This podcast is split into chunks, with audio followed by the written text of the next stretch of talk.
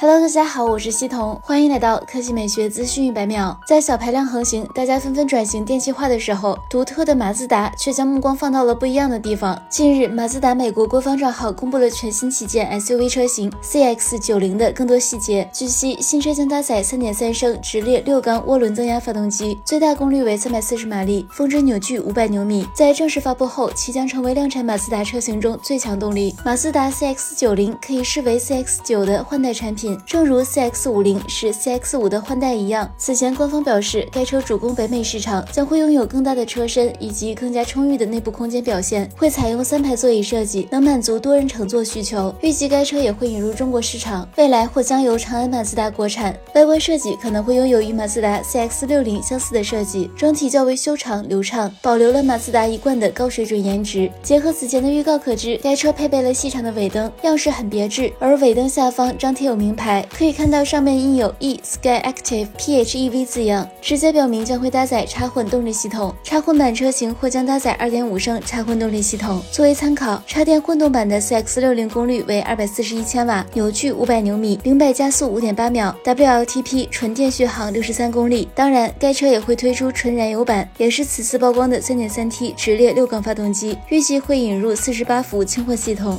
好了，以上就是本期科技美学资讯百秒的全部内容，我们明天再见。